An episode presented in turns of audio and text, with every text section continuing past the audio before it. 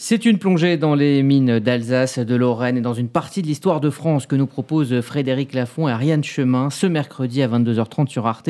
Dans La vie devant nous, euh, la grand reporter au monde et le réalisateur se penchent euh, sur le destin de ces 80 000 ouvriers marocains recrutés dans les années 60 et 70 pour travailler à Bakou, euh, dans la France des Trente Glorieuses, des contrats précaires, une vie dans le noir avec au bout l'espoir d'une vie meilleure. Mémoire de nos pères descendre et mourir à la mine, remonter et vivre à la mine. Compter les nuits froides dans la baraque, envoyer l'argent du charbon aux parents et aux promises, rester dans le jardin aride où les hivers sont doux. Ariane Chemin, bonjour. Bonjour. Merci d'avoir accepté euh, l'invitation de RCJ donc pour évoquer euh, ce documentaire euh, réalisé par Frédéric Lafont que vous avez coécrit avec lui. C'est un documentaire de témoignage avec en fil rouge un récit, celui de la sociologue Mariam Tiganimim, dont le père Lassen est venu travailler en France dans les mines de charbon dans les années 60. Et il y a un nom qui revient sans cesse et, qui habite ce documentaire et ce dès le début, c'est celui de Félix Moura. Qui était Félix Moura C'était ce qu'on appelle un recruteur. Il y en avait une dizaine comme ça durant les 30 glorieuses qui étaient chargés à la fois pour l'industrie minière et sidérurgique, mais aussi pour l'automobile, d'aller chercher de la main-d'œuvre à bas coût. Euh, pour, pour lui, c'était dans le sud marocain. Euh, et euh, il, allait lui-même, euh, avec quelques personnes, dans les villages où sa réputation le précédait, les gens se pressaient, euh, et il faisait lui-même l'inspection des gens qui se présentaient devant lui. Il fallait avoir plus de 18 ans en principe, être un peu costaud mais pas trop, plutôt analphabète parce qu'il craignait les risques de syndicalisation, il faut bien le dire. Et c'est vrai qu'il avait des manières, on pourrait dire, de négrier, même s'il ne l'était pas, c'est-à-dire qu'il inspectait, ça paraît atroce, les oreilles, les, les muscles, les dents, euh, le fond de l'œil, euh, et il vérifiait que les mains étaient calleuses, c'est-à-dire que c'était des mains d'ouvriers ou de paysans, et euh, si c'était bon, il tamponnait en rouge en vert la poitrine de la personne qui se présentait et en rouge, ça voulait dire que vous étiez recalé, que vous ne partiriez pas en France. Et c'est d'ailleurs le fait d'avoir entendu euh, son nom qui vous a mis sur la piste de ce documentaire. Tout à fait. J'étais à la mosquée de Trappes en 2008. Euh, je faisais un 2018, je faisais un reportage et euh, le doyen de la mosquée, je me souviens très bien de lui. Il est malheureusement décédé aujourd'hui. Il avait un grand camis blanc. Je lui ai demandé mais comment vous êtes arrivé chez Citroën? Il m'a dit par Mora et je ne comprenais pas ce qu'il me disait. Donc j'ai commencé à chercher. Je me suis rendu compte que dans la mémoire immigrée, c'était un nom ultra connu, mais qui ne figurait jamais dans les livres d'histoire. C'est le problème de l'histoire de France qui euh, occulte certains pans du passé. Alors justement, c'est tout à fait le, but de ce documentaire, euh, c'est de raconter euh, cette histoire, histoire d'immigration, mais aussi de création d'une famille française. On y reviendra. Alors au départ, l'objectif hein, de ces travailleurs venus du, Maroc, souvent illettrés, c'est de travailler le temps de leur contrat, c'est un contrat précaire de, de 18 mois, et puis de rentrer très vite au Maroc. Mais ça va pas se passer comme ça. Non, en fait, c'est la troisième vague d'immigration. On connaît bien l'immigration euh, polonaise, on connaît bien aussi euh, l'immigration espagnole ou portugaise, euh, mais aussi l'immigration en fait européenne, et on connaît très mal l'immigration maghrébine. Et en fait, la troisième vague d'immigrés, c'était en fait pour venir fermer les mines. Et puis, les jeunes hommes français dont les, les, pères avaient été mineurs, dans le Nord, dans le Pas-de-Calais, en Lorraine, comme vous l'avez dit, ils n'avaient pas du tout envie de descendre dans la mine. Donc ces gens-là venaient, et dans l'esprit des employeurs, ils étaient là pour quelque temps. Et d'ailleurs, aucun... Dans leur esprit aussi. Dans leur esprit aussi, comme l'immigration française. C'est-à-dire qu'on vient, on pense qu'on va envoyer l'argent au village, on reste trois ans. Finalement, au bout d'un moment, on fait venir sa femme parce que euh, ou on épouse quelqu'un, et on pense encore qu'on va partir. Et puis les enfants naissent.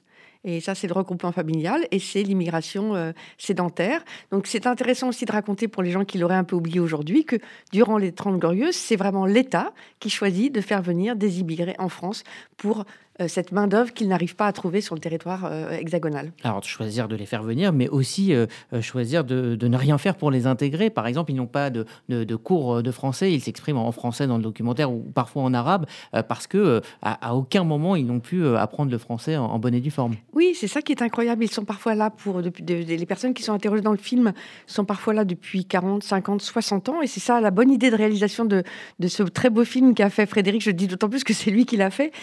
c'est il a fait intervenir Mariam Tiganigim, que j'avais rencontré également pour le documentaire, et qui fait la voix off. Et en fait, on se rend compte qu'elle est obligée de traduire. Pourquoi? Effectivement, parce que l'idée, c'était de ne surtout pas intégrer, donc pas de cours d'alphabétisation, euh, pas du tout de, cours de français, euh, rien qui pourrait arrimer ces travailleurs marocains à la France. Alors donc, vous l'avez dit, hein, finalement, ils vont rester, les mines vont fermer, la suite va s'écrire dans les usines.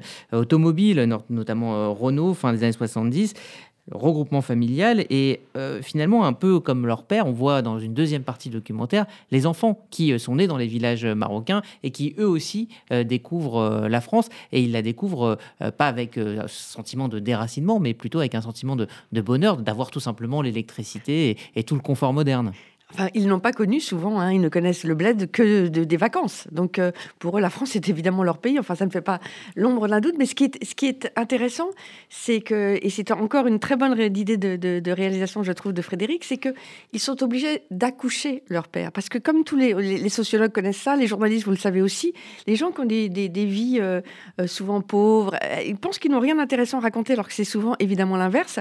Il n'y a rien, soi-disant, d'héroïque, disent-ils. moi, je me suis d'abord à tout ça, euh, c'est-à-dire mais non, mais je vois pas tellement l'intérêt de raconter tout ça. Et c'était évidemment passionnant, souvent héroïque, bouleversant.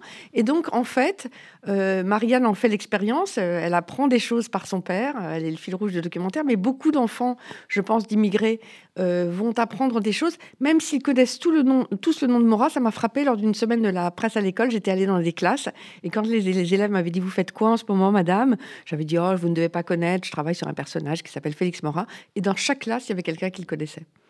Alors effectivement, il y a euh, de manière un peu plus large hein, cette volonté de la deuxième et troisième génération de revenir euh, sur leur propre euh, histoire et aussi de, la raconter. Comment vous expliquez Je pense que l'oubli, forcément, c'est, ça, ça, me rappelle évidemment toutes choses égales par ailleurs, ça n'a rien à voir, mais après 45, on a eu du mal aussi à, à interroger et à faire accoucher euh, de, récits atroces les rescapés des camps. Ils pensaient, ils n'avaient pas envie de parler. Bon, ça n'a rien à voir. Mais souvent, on a ce phénomène qui, euh, qui existe, c'est-à-dire qu'on n'a pas trop envie de parler.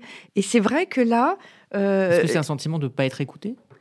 Pour les pères, c'est un sentiment que ça n'a pas l'intérêt. Et les enfants découvrent ça. Moi, il y a une chose qui m'a beaucoup frappée depuis quelques années sur les réseaux sociaux. À chaque 1er janvier, il y a beaucoup d'enfants euh, nés en France, euh, qui, dont les parents étaient euh, marocains, algériens, tunisiens, qui fêtent la fête des papas. Parce que tous ces, tous ces travailleurs qui venaient, on va le voir, ce récit, c'est un récit minier, mais c'est aussi une histoire de l'immigration. Comme ils ne connaissaient pas leur date de naissance, Mora écrivait né le 1er janvier, avec une date parfois inventée. Eh bien, tous ces gens qui sont nés le 1er janvier, aujourd'hui, on leur fête leur anniversaire sur les réseaux sociaux et c'est tout à fait nouveau. Et d'ailleurs, le, nom euh, du, principal témoin, alors il y a évidemment plusieurs témoignages, euh, c'est le nom du village, ce n'est pas vraiment son nom. La scène Tiganigi, mais Mariam, qui sert de fil rouge, qui est elle-même sociologue et très brillante, eh bien, c'est le nom de son village. Elle a pris le nom du village parce qu'on ne savait pas comment appeler son père quand il a été recruté par Mora. Alors, euh, Mariam, justement, dit dans le documentaire que cette histoire, c'est une histoire qui désormais concerne 600 000 Français à partir donc, de ces 80 000 Marocains, donc 600 000 Français, toute génération confondus. Euh, est-ce que euh, finalement euh, il y avait de, la pudeur? On revient à cette, à cette question de, se demander si les, pères ne voulaient pas parler, puisque aujourd'hui c'est une histoire qui, peut servir à 600 000 Français. Oui, mais je pense que c'est la volonté de ne pas se faire remarquer. Quand on est là, on estime, ils estiment tous qu'ils ont eu beaucoup de chance. Et d'ailleurs, ce qui est intéressant dans le récit, c'est qu'il y a pas de naïveté, mais il n'y a pas vraiment de rancœur non plus. Et à un moment, le père de, de, Mariam Tiganigim lui dit Mais pourquoi je devrais être me contente T'es pas contente d'être là? Et elle ne sait pas quoi répondre. Et c'est ça qui est intéressant, je trouve. Donc, il y a la volonté de ne pas se faire remarquer, qui est typique euh, de toute immigration, hein, euh, euh, qu'elle soit polonaise, évidemment, qu'elle soit d'autres pays d'Europe. Et donc, du coup, ça, comme évidemment l'histoire, il faut bien le dire, est quand même toujours écrite par les puissants, eh bien, cette histoire n'a pas été racontée. Alors, il y a aussi ce sentiment, parler d'intégration, il y a même un sentiment de gratitude par rapport à la France. Hein. Le père de Mariam dit de pas regretter son choix. Il dit la France, c'est le meilleur pays au monde euh, dans les droits qu'elle peut offrir euh, à ses euh, citoyens. Il y a donc cette reconnaissance, il n'y a pas d'amertume, et c'est ça qui est très intéressant dans le documentaire, c'est qu'il n'y a pas de, pathos, et puis c'est une manière très, on va dire, très sobre et très équilibrée de raconter l'histoire. Toute la famille dit qu'elle a eu de la chance, et ce qui est intéressant, c'est que la famille de Mariam, elle, elle, contient beaucoup de belles réussites, elle des, tout le monde a réussi, certaines, femmes sont, certaines filles sont voilées, d'autres pas. Mariam a été, elle a enlevé son voile. Enfin, il y a une forme de tolérance de cette famille qui nous a beaucoup frappé avec euh, Frédéric et qui nous a séduit. Alors effectivement, on ne va pas dévoiler la fin, mais il y, a quand même une très belle scène euh, de, cette euh, famille que, l'on voit. On voit ce que les petits-enfants sont devenus, font des études brillantes. Il y a ce rapport à l'école aussi qui est très important. Très important. Euh, à un moment, euh, un des personnages dit même si euh, le, professeur était peut-être raciste, peut-être difficile avec nous, bah, il avait quand même sa boîte de chocolat parce que le, à la fin d'année, pour remercier l'école et cette, cette volonté de d'émancipation par, par le savoir. Tout à fait. Et je pense que c'est une très belle scène, cette scène de repas final, parce qu'il est très joyeux. Et je pense que si Frédéric l'a choisi, c'est parce que, évidemment, elle contraste avec la solitude euh, du début du film de ces hommes qui partaient seuls, qui avaient parfois 18 ans, qui passaient 12 heures dans la mine. C'était un travail atroce. D'ailleurs, certains repartaient tellement ils, avaient peur.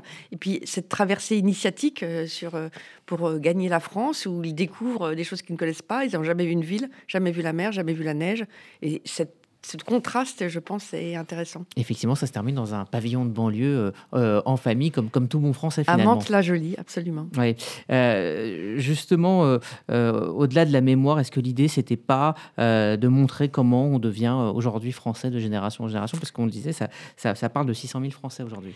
Je crois que on a Enfin, je, parle pour Frédéric, mais il n'y a pas de volonté didactique, vraiment. Il y a, il y a l'idée de raconter un point d'histoire de France qui n'a jamais été raconté. On, façon, c'est une forme d'injustice. Hein. Et donc, je pense qu'à travers l'histoire de ces mineurs marocains, effectivement, ils étaient entre 80 000 et 120 000. Aujourd'hui, ça concerne 600 000 personnes. C'était l'idée de raconter l'histoire de l'immigration en France, qui est sous-traitée, mal racontée. Je, le sais parce que j'ai cherché beaucoup. Euh, évidemment, il y a des livres merveilleux, etc. Mais j'ai eu du mal à avoir à lire des livres simples qui me raconteraient l'histoire de l'immigration. Et je pense que c'est bien de, voilà d'y remédier. Alors, euh, le, réalisateur dit également, euh, Frédéric Lafont, qu'il n'y a pas eu de, casting, que les, les, les personnages n'ont pas été choisis pour euh, incarner un angle ou un autre, ce sont que des témoignages bruts. Mais oui, parce que euh, contrairement à ce que pensent euh, ces personnes, tout ce qu'elles disent est intelligent et intéressant. Et c'était le tournage a eu lieu pendant le Covid, donc Frédéric est parti. Et chaque fois qu'il rencontrait quelqu'un, c'était tellement formidable qu'il n'avait pas du tout l'envie d'aller chercher davantage de personnes. Toutes les personnes qu'il a filmées, moins d'une dizaine, mais presque une dizaine, eh bien, elles sont passionnantes, émouvantes. Tout est juste, tout est nouveau. Pour certains, ce sera leur impensé d'ailleurs. Euh, euh, moi, je me souviens d'une scène où l'une des personnes qui est dans le film m'expliquait pourquoi Mora choisissait euh, des personnes petites et comme il avait du mal à parler bien le français, il avait disparu sous la table à thé. Ce sont des scènes comme ça qui vous sautent à la figure et, et, c'était effectivement à la caméra, c'est formidable. Et c'est d'ailleurs pour ça que j'avais parlé de cette enquête à Frédéric, que je tiens pour un très grand réalisateur, parce que c'est rare dans une enquête de presse écrite de se dire il manque l'image. C'est très rare. Et là, il me semblait qu'il manquait l'image. il y a aussi ces séquences de, retour hein, sur, euh, sur les lieux de ces mines qui aujourd'hui évidemment sont plus euh, euh, en activité. Et ça aussi, on pourrait penser à une séquence de nostalgie, mais c'est une nostalgie assez, assez joyeuse. Il y a quand même chez ces hommes ce sentiment d'avoir eu une vie, un passé difficile, mais pas pour rien. Pas pour rien, parce que les enfants, euh, euh, certes, l'un le dit, le dit d'ailleurs, moi, ce qui comptait pour moi, c'est de faire plaisir à mes parents. Je me souviens d'un monsieur un peu âgé, monsieur Samaté, qui dit ça euh, dans le nord de la France. Et, et on voit le bonheur final, il est là-dedans. C'est-à-dire que voir ses parents fiers de soi, pour Mariam, une réussite formidable parce qu'elle est, est, brillante, eh bien, c'est à la fois, il y a, elle se moque un peu de son père, elle le bouscule, elle, et en même temps, elle voit dans l'œil de son père, même s'il ne dit jamais, une fierté immense. Il y a beaucoup de, pudeur chez, chez, ces hommes. Mais il y a tout sauf du bling-bling, il n'y a que hmm. du vrai. merci euh, Ariane Chemin. Eh bien, euh, c'est déjà sur arte.tv euh, si vous voulez vous précipiter voir ce très beau documentaire donc signé par Frédéric Lafont et coécrit avec Ariane Chemin. Et puis pour la diffusion télé, ça sera ce mercredi à 22h30. Vous restez avec nous, Ariane Chemin. On vous retrouve dans un instant. Vous écoutez RCG Midi.